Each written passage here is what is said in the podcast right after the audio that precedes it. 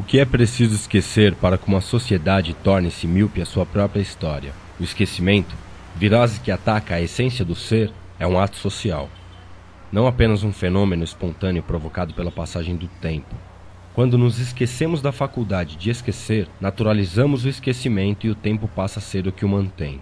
Desnaturalizar o esquecimento é um exercício para não se apagar a memória coletiva e não deixar a alma enferma. De 93 para cá, é, mudou muita coisa, mas uma coisa não mudou. O compromisso que a gente tem de passar a informação adiante.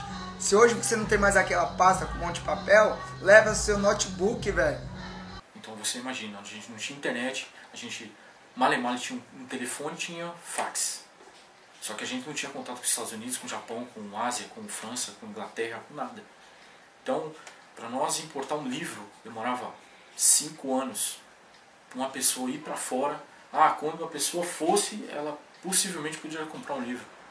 Então, assim, quando eu tive o acesso a Spreaking Art, que foi em 95, pô, o livro foi lançado em quase quatro anos antes. Foi lançado em 90. Então tem uma, tem um, tem um, tem uma passagem muito grande de tempo. A gente, para ter informação, era muito difícil, era muito cara. É, antes não, antes, se você tivesse uma fotinha, é, você tinha um, um, grande patrimônio. E cada um levava sua fotinha, cada um levava seu patrimônio. E só era tesouro porque você podia compartilhar com mais pessoas. Na verdade, a curiosidade me trouxe a São Bento. Queria saber quem que existia por trás dessa cultura.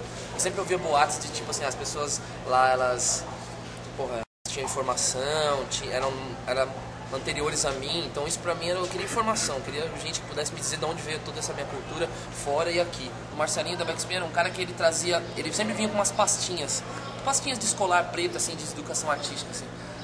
Aí ele tinha dele cheio de reportagem, foto, fato louco assim foi quando o Pex do Jabacora Breakers ele chegou com uma foto de um grafite do Bronx, mas uma foto mesmo, que um amigo dele acho que tava lá, alguma coisa assim. Ele chegou com uma foto do Bronx, de um trem do Bronx tirada de cima, assim, longe.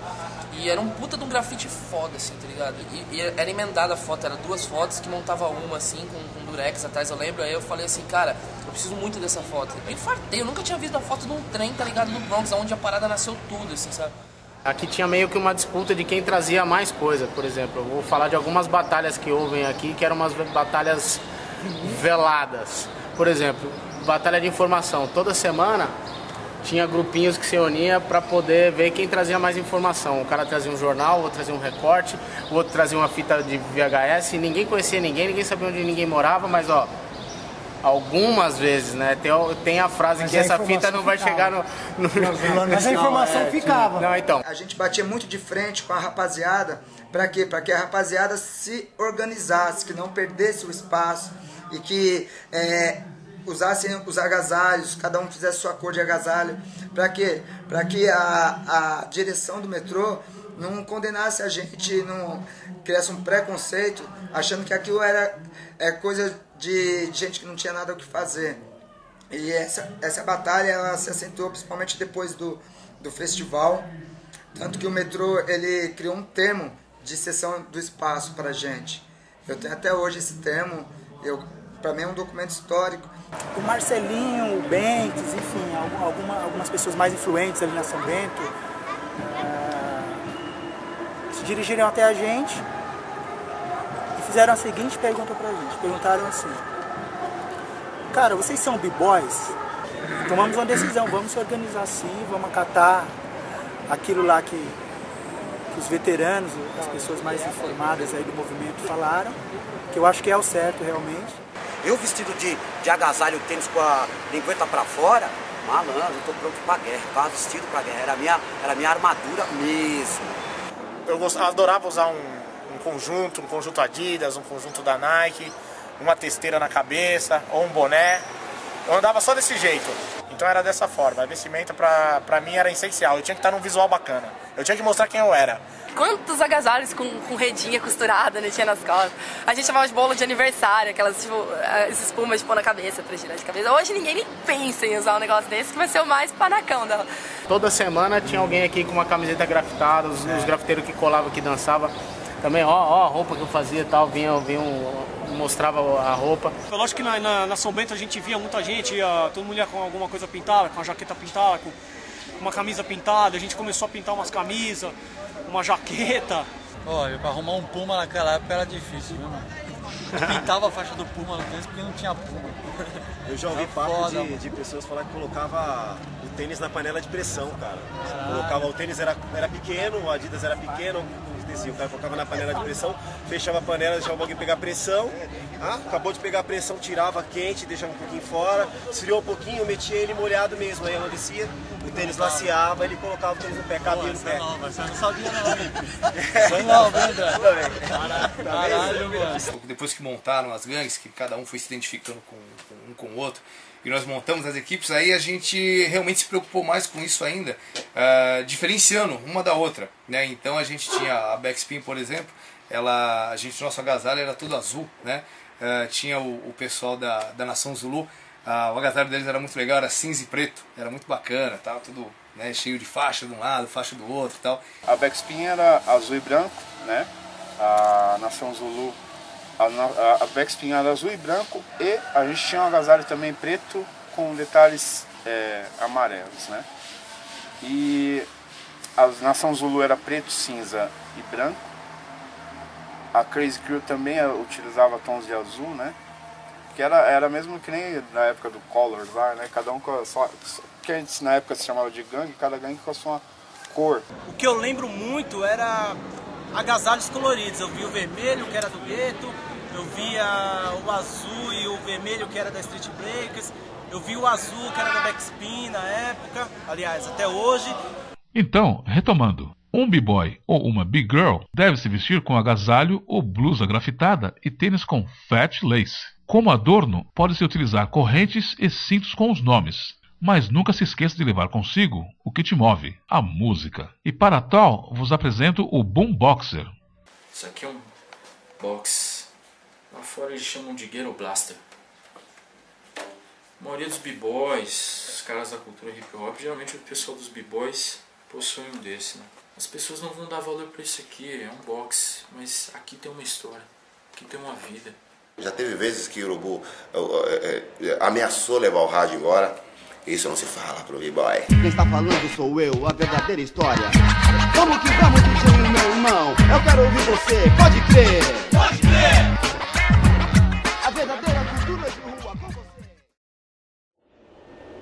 Memória não é o pensamento no tempo, é além dele.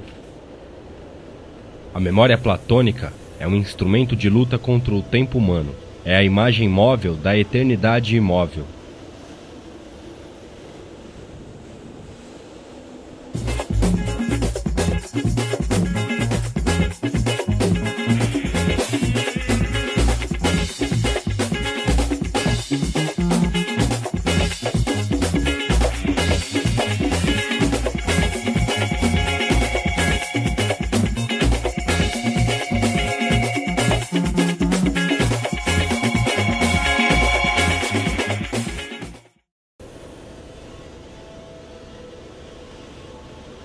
A essência de uma cultura é alma. Quando ela se encontra com a dos indivíduos, o legado é perenizado. Perene, mas não invulnerável às patologias. O esquecimento é uma patologia social, que coloca a história oficial numa linha tênue entre a perfeição e a imperfeição. A reminiscência é a chama que aquece a alma em sua enfermidade. O importante é frisar que o hip hop cultura de rua já foram buscar a ideia na São Bento, mas não nasceu da São Bento. Foram dois caras, que é o Ruberval e o Cássius, que tinham a proposta de lançar um LP só para eles, né? Só para eles, só que eles não foram egoístas, eles foram na São Bento e procurou o pessoal para quê? Para carregar o hip hop. Né? Mesmo os caras que também estavam na mesa, eles também para eles aquilo é tudo novidade. Então, o que a gente falasse, assim, eu sei mais ou menos como que era, né? E a gente foi passando e saiu. Aí saiu. Assim, a sorte é que tinha pessoas também que estavam envolvidas que já tinham um pouquinho mais de noção. Né? Que era o Akira S. Akira S. Que ele já conhecia um pouco mais de hip hop, essas coisas todas. O próprio Nazi também, né? Que também que produziu o, o, o, Taíde. o Taíde, ele também manjava um pouquinho já mais. Então foi, foi legal para cada grupo, teve o seu, ser uma, um produtor que acabou ajudando legal. Para nós, e o Jack foi o, o Dudu Marotti, né? Quase 40 mil cópias vendidas na primeira semana do Hip Hop Cultura de Rua. Mesmo com o sucesso do hip hop cultura de rua, ainda levou um tempo para os produtores entenderem a proposta. E antigamente era mais pauleira, tinha que alugar o estúdio, dependendo da boa vontade do técnico, ensinar para o técnico o que era o hip hop, o que era a sonoridade do hip hop, porque o grave era um defeito né, no ouvido dos caras, né? Você punha um grave, um, uns hertz a mais na música, era defeito. Então, até as pessoas chegarem num consenso de fazer a música com qualidade, chegar nessa qualidade que a gente está hoje, assim, demorou um tempinho. São várias versões que se conhecem sobre a história do rap no Brasil. Eis aqui uma história dentro da história do hip hop. E lá na São Bento é, acontecia o encontro da galera do, do, break, né, meu? Por enquanto na época só tinha o break, assim, alguns MCs iam lá, mas os MCs que estavam lá na São Bento eram dançarinos de break. Mas eu não posso nem falar assim, eu, eu, que eu frequentei a, a, São Bento por causa do rap, né? embora o meu grupo era um grupo de rap, era pela dança. Porque eu não comecei com rap, comecei com a dança, né? me arrisquei até em alguns passos de break e tudo, mas eu gostava, sempre gostei da plástica da dança é, que hoje dá um nome de pop, locking, todas essas nuances, né? Eu, é, na época era break dance. E os caras daqui começaram a cantar rap, não começaram a cantar eletrofunk. O J.R. Blau é quem dividia o esquema do rap na São Bento comigo. Eu tenho esse privilégio de poder dizer que nós começamos a parada de rap ali na São Bento, não estou falando no Brasil. E quando nós chegamos lá a primeira vez, na São Bento, aí o, o Brau falou, chega aí, vamos lá tocar.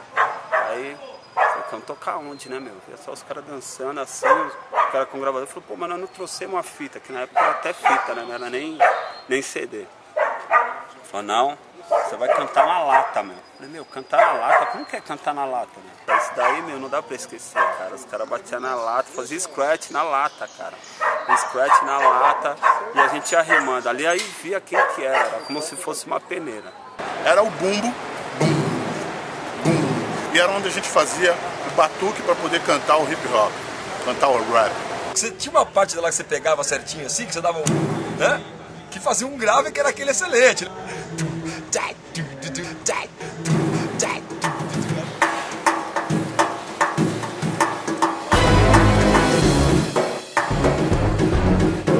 Normal.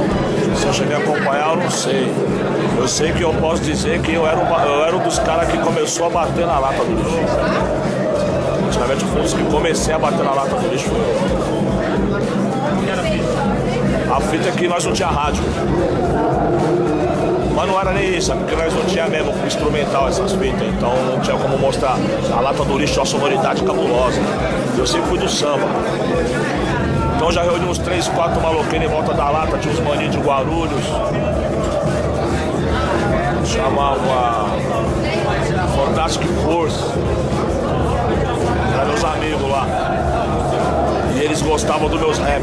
O legal da lata de lixo é que na verdade as pessoas, elas começaram com uma brincadeira e essa brincadeira se tornou séria.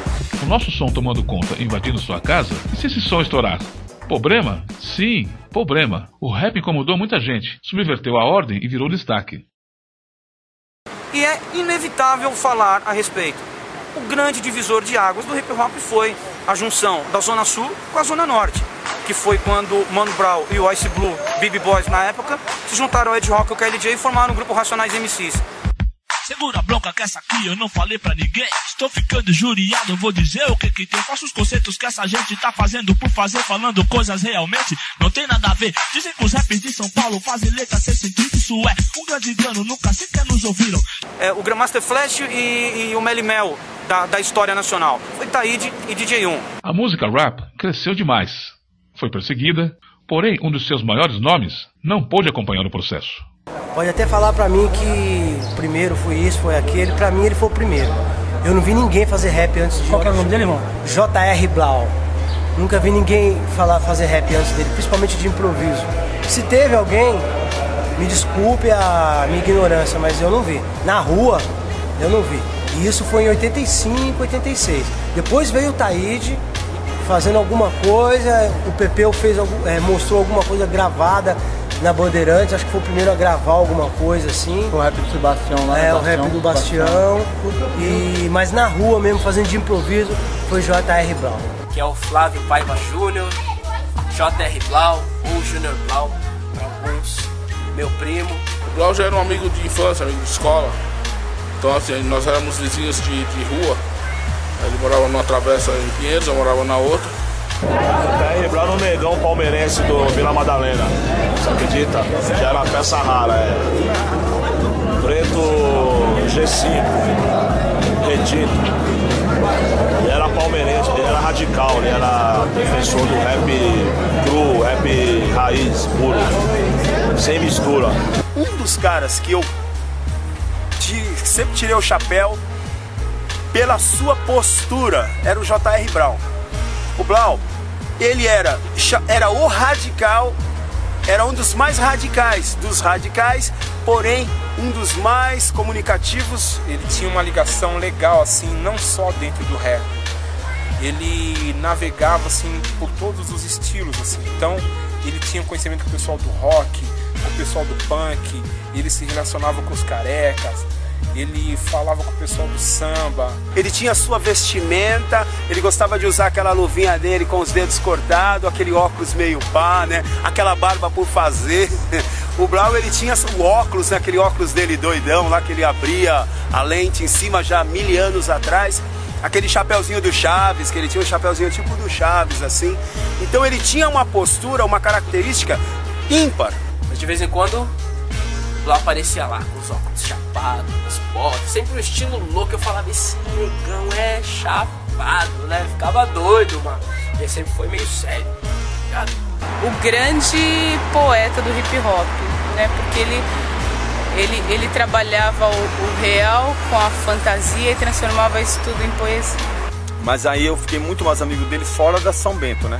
Como parceiro, de escrever algumas, algumas letras, de dele levar as ideias. As ideias do Brown dentro do movimento era uma coisa impressionante no sentido que, que ele tinha uma visão do lance é, do que viria a ser. Ele estava vendo, ele estava um, um tempo à frente do que era o rap, né? O cara tinha uma mente fantástica, ele era dinâmico em tudo que ele fazia. É, Infelizmente foi uma perda. Não, porque eu tava viajando no meu balão e aí eu tava em cima da não sei o que lá, não sei o que lá. E ele ficava viajando o mundo inteiro. Ele. Mas de onde você tirou essa informação, Blau? Pô, vocês ficam aí trocando informação toda hora e vocês não sabem que, que há hip hop no mundo inteiro? Não, não tem, mano. É só em Nova York, só no Bronx e só na São Bento. Não, mano, você precisa viajar. Viaja no meu balão. Aí ele vinha no improviso. Não, porque o meu balão passava por cima do oceano, ia pra África, na África tinha, ele fazia isso tinha os negros e não sei o que lá. Você tá achando que. Ele, ele inventava as coisas. Porque ele sempre levantou a bandeira do hip hop. Então esse é tipo um título que ele tem assim que acho que outro MC não tem não. Vamos lembrar de uma coisa. precursor do hip hop. Desculpa, André, mas vamos, lembrei aqui agora que você falou. Ele tinha uma música que era assim: Eu sou b-boy. Tu é B-Boys, ele é B-Boys, nós somos B-Boys. Nós somos b-boy, somos garotos de rua. Eu sou b-boy, tu é b-boy. Ele é b-boy, nós somos b-boy. Eu sou b-boy, tu é b-boy. Ele é b-boy, nós somos b-boys. Nós somos b-boys, somos garotos de rua. Mostramos para o mundo que a história continua. Daqui a pouco, passa o Blau cantando. Ele cantou uma música que chamava Faz Scratch no Fogão. Eu olhei, eu fiquei doido, meia-noite, mais de meia-noite, minha mãe dormindo pra ir trampar, eu fiquei doido, eu fui acordar ela, falei, mãe, o Júnior tá na televisão. Dr. MCs, Dr. J, MCA, DJ Smokey D. Dedicam esse rap à memória de J.R. Blau que se encontra em um outro plano de vida. Irmão, nós e todos que te conheciam, desejamos que você descanse em paz.